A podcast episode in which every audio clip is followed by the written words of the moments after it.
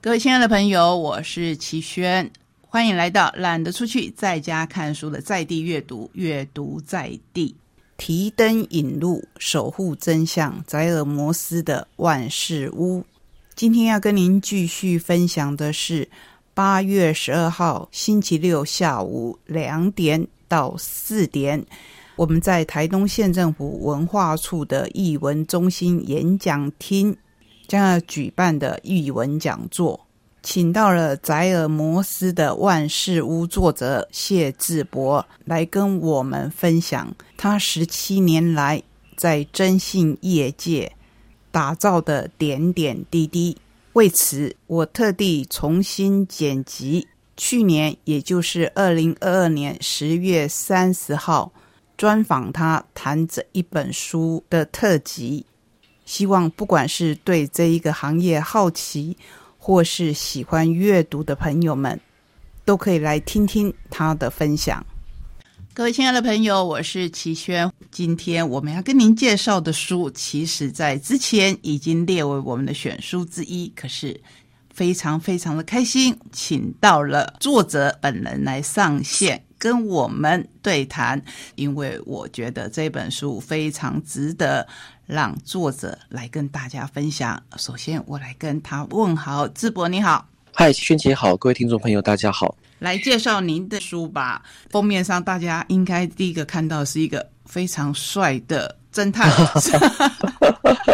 就萱萱萱姐谬赞了，是是不是？可是这里面其实非常吸引我的一句话，就是说我们这种人早已半个身子进入黑暗世界里。这个是因为一般人对征信社的印象是它比较黑暗的意思吗？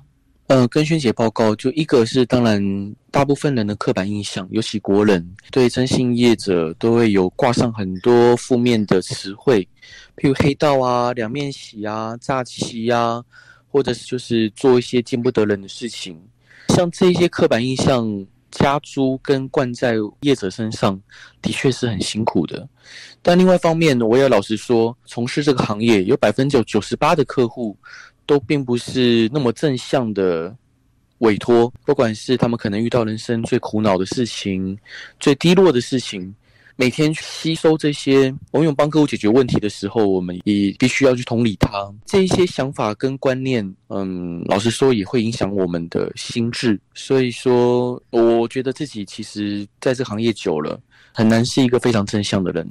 就像您在第一篇文章里面，你引用了尼采的话：“我们注视深渊的时候，深渊其实也回望我们。”其实这句话让我印象很深刻。可是我自己看了这本书以后，起先也会误会说，既然都是在帮大家解决问题，解决了以后应该是。开心的应该是正面的，忽略了就像心理医生一样，你如果听了太多太多负面的东西，而不知道怎么样去化解的话，其实那些是会不断累积的，是不是这样子？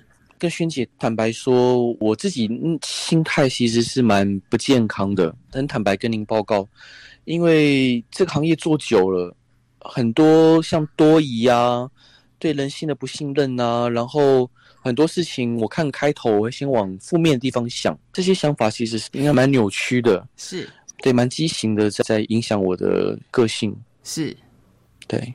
可是那我就要先请教一下，你会后悔入这个行业吗？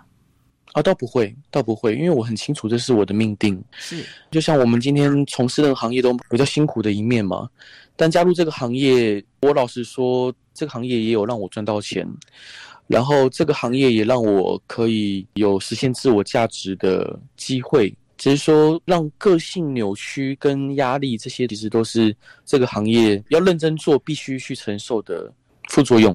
是你让我想起我们常常在电视或是电影，或是我们看小说会看到的卧底的警察，开始的时候秉持的都是善意。或是正义，可是，一旦是卧底的越深，有些时候他们会开始发现，必须有灰色地带的出现。对，那甚至到后来就会变黑。我们局外人会觉得说，哇，看了很心疼，或是说让我们受到了震撼之外，对一些可能还不理解的人会觉得说，哎，为什么呢？你为什么没有办法？把住心中那一把尺，这个可能是智博您在这一行里面自己乃至于您现在带你的员工，必须要不断不断提醒自己的一点吧。没错，没错，因为这个行业如果说没有原则，或者是可能什么案件都接的话，很容易赚钱，但是也很容易很快就迷失了。是我们看到您把委托费的部分，我相信是。不得不有所保留，可是至少已经有写出来哦，这一点是很难得的。智博这一点一定有受到同行的压力吧？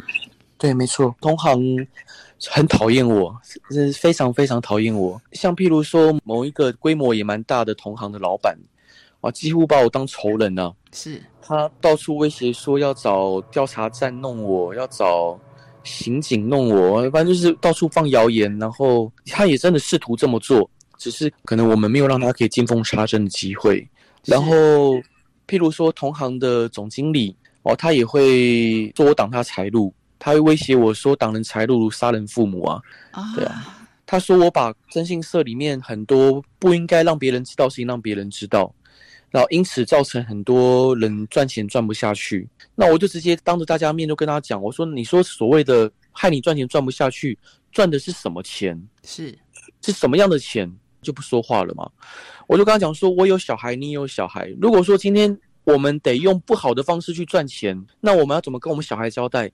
今天人家讲到说，小孩的爸爸是做征信社的，很多人有抱持负面印象，好，甚至小孩不见得敢跟人家讲说，爸爸做征信社的，这样子对吗？这样子好吗？那他又不说话，我就说我希望我的孩子。在长大之后，可以抬头挺胸，堂堂就是大声的说：“我老爸就做征信社的，我老爸做的很好。”我觉得这是一件很重要的事情。是，那他后来不说话。对。可是你也提到，你绝对不要让孩子继续做真心社。哎，不是，其实这样说其实是在称赞你做的很好，因为您刚才有提到孩子是不是可以抬头挺胸的说：“我爸是做哪一项工作的？”你的孩子还跟你讲说，他将来要做征信社，表示他是非常非常认同你的工作的。嗯，所以这一点，我觉得可能比很多很多客户的肯定带给你更大的欢喜，或是带给你更多正面的力量。不过，嗯，因为你自己的经历，你会反过来希望他不要接这个行业。是，但是虽然书上这样写，但我很老实跟萱姐报告，老实说小孩子想做什么，我们只能建议，但是我们挡不住。是，所以他如果要做，我还是 最配合他。是我是一个这样的爸爸。是，同时我也可以很有自信的跟萱姐说，我相信在明年后年，如果计划能履行，其实真心业会有很大的改观。因为我明年要邀集世界各国的私家侦探来台湾开研讨会，我希望可以交流彼此的技术经验、器材资讯，当然还有以后案件的合作。这场研讨会，我相信可能是这几十年来是前无古人，是不是有后无来者？这不一定。但是这件事情做了之后，可以重新定定台湾的私家侦探在世界的地位。同时，另外一方面，我们也在游说国会成立私家侦探的专法。是，尤其在明年研讨会过后，我们会更加重力道去游说国会成立这个专法。有专法就有约束，就有规范，无规矩不以成方圆嘛。是，那有了规范之后，这个行业一些可能藏污纳垢的地方，有望被光照进去。所以我相信，如果明年我们能确实实行，对于整个业界的发展都是非常重要的。关于这一点，我要在这一边插播一下。去年智博在专访里面跟我们提到的这一场，可能是空前的侦探大会，它不只是说说而已，而且是真的已经在策划、在进行，让我更觉得这一场讲座没有邀错人。八月十二号，如果您跟我一样好奇的话。一定要来听听这一场世界侦探大会的进度，还有什么人可以比策划这一场世界侦探大会的智博讲得更精彩呢？您说是不是？提灯引路，守护真相。宅尔摩斯的万事屋，这是我们将在八月十二号举办的译文讲座。不知道您报名了没有啊？我为这一场讲座写下的文案是：半生尽黑暗，胸怀光明千万丈。双眼似深渊，心事温暖绵如丝。征信社阿宅谢之博在欺瞒诡诈的混沌当中提灯引路，诚挚分享，陪你守护真相。我觉得智博为真心业所付出的，不只是努力让它透明化，更希望他可以依法有据。所以他去年就提过，今年底要在国内举办的世界侦探大会，就让我们充满了期待。更开心的是，或许我们可以在讲座当中就请他来跟我们聊他筹备的缘起以及过程。接下来当然要再多听一下关于这一位即将来台东跟我们分享的主讲人。在他书里面所分享的故事，那我们继续请智博来聊他的书《宅尔摩斯的万事屋》这本书。我接到的时候，当天晚上我开始看，然后我大概看到三分之一的时候，我就忍不住了，就放下来，开我的电脑，在脸书上开始写我的感想，因为我看到已经开始流泪。我不知道智博是不是可以。猜到我是看到哪一篇阿锦吗？对对，你写阿锦那一段，因为平常我们就常常讲这一句话，不是说针对他是真心业者才来讲这句话。平常我们不管是任何的感情、亲情、友情、爱情，我们都常常说你不要去做试探的事情。这在圣经上也这样说，就是说不要去试探。你不要对你不要故意去试探什么这样子。对，可是问题是人性常常就有这一面，对，然后就会去试探。结果我们以为他的抗压性会很强，可是当他试探的是最亲密的人，事情又出乎他意料之外，也或许是其实在他意料之中，他才会去做这个试探。如今我们都不知道了。可是我看到这一篇的时候。我就觉得不只是猎奇的书，太喜欢这本书了，所以不但要把书介绍给大家，不但要访问作者，还要把作者请到台东来亲自跟我们分享。希望你们知道，又有一个新的作家，不是因为他真心业者老板这个身份，而是智博的文笔真的很好，最主要是智博的文章里面有热情。包括他对工作的热情，还有包括他对他所有委托客户的真实的感情，这是最打动我的地方。所以这边不但是跟我们的读者分享，也跟作者本人分享。谢谢萱姐，谢谢。哎，虽然我知道这好像是你的斜杠之作。可是，我们是不是可以期待下一本书？当然没问题，因为 跟萱姐报告，就是因为我妈妈是中文系的，所以我其实从小就看着我妈妈读书跟写文章。可能我自己也蛮喜欢写东西的。我也私下跟萱姐提过两三次，就是我其实很，我会有一定程度的自厌，就是我会担心说我的东西其实不够好，是我匕首自珍，然后我可能会让出版社失望。当然，这过程也没有很顺利，因为很多时候有处女座的嘛，写一写又收 又丢掉。是，然后这中间其实是蛮，我觉得蛮对不起那个雅君姐跟丁姐的。不会不会，书一定是要这样子磨的。我们在写的时候，可能就是我们完全照作者的自己的想法，天马行空的写。可是我常常这样比喻哈，因为我是一个译者，也是一个作者，所以我很清楚这个过程，就是我们像是提供食材的人。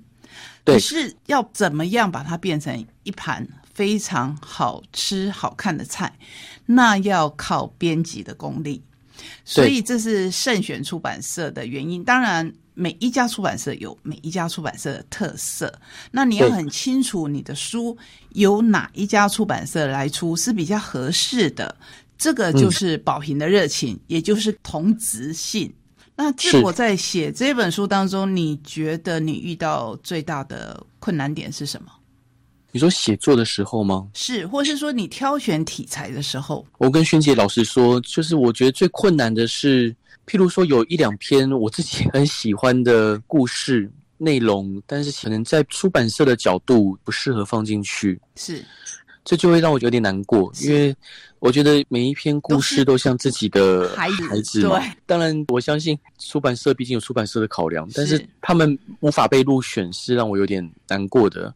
智博在写这些东西的时候，因为这都是您亲身经历的事情，或许要经过改编，或许要经过融合好几个人的，把它变成一个人的故事。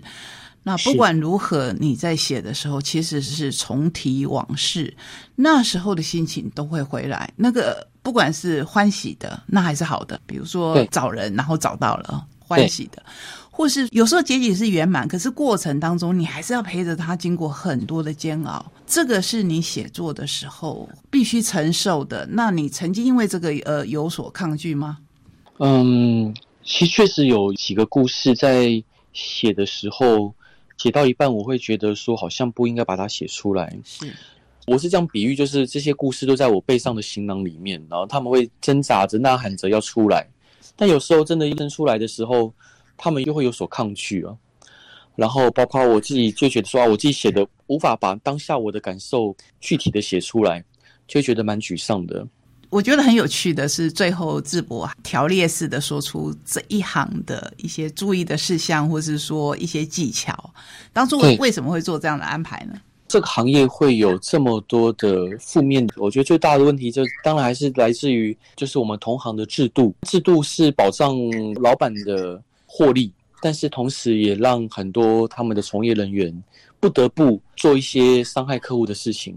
第二个就是这个行业始终不透明，即使现在目前资讯那么发达，但是很多人他无法一窥征信业的全貌，包括我自己，其实很多地方我也无法明确的看清楚。所以我尽可能的，我希望可以就我所知所能来把我知道的征信社把它写出来。对于这个行业，呃，很多光照不进来的角落，或许这就像开一扇窗一样，让光可以照进来。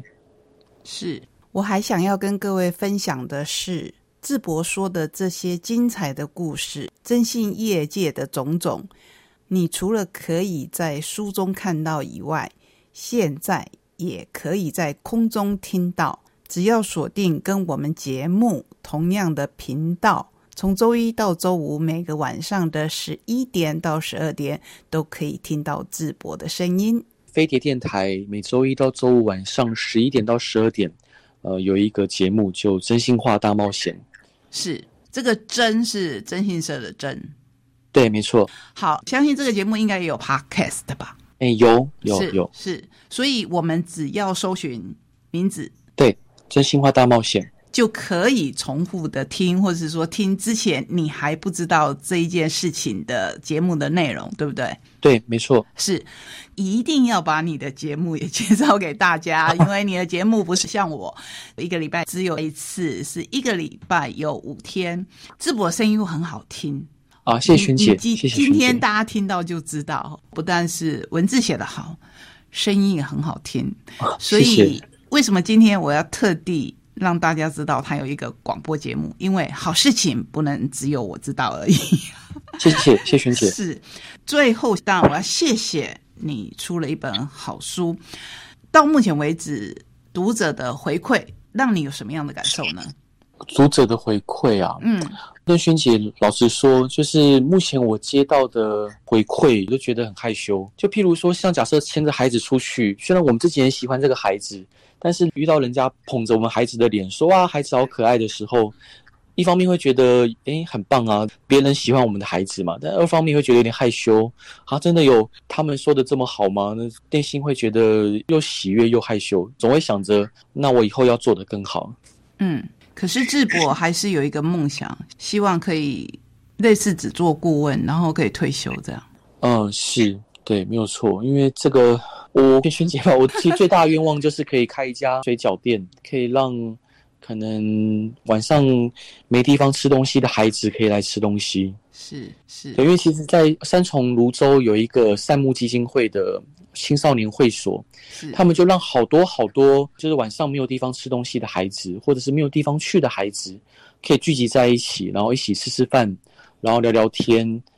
我觉得这是我想做的事。嗯，对还有种菜啊，还有养养狗狗，对，养狗狗啊。刚才提到了，其实社会上还是有非常多的温暖，当事者是很辛苦的。你要做社会工作，本来就是很辛苦的。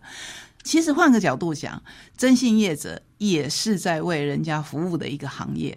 对，所以再次的感谢呃智博把这些故事写出来，谢轩姐，我们期待你的下一本书。哈哈，好，希望我们希望智博很快的可以亲自来台东，跟我们台东的乡亲见面。好啊，谢谢轩姐，谢谢听众朋友。好，谢谢谢谢智博。去年十月的约定，今年八月十二日终于要实现。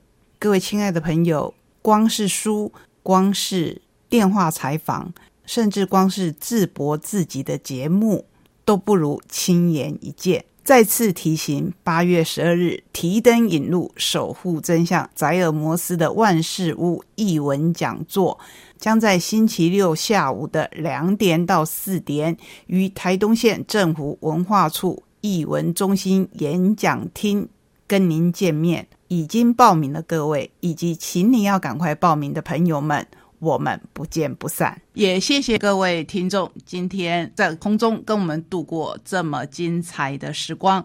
我们下个礼拜同一时间空中再会，拜拜。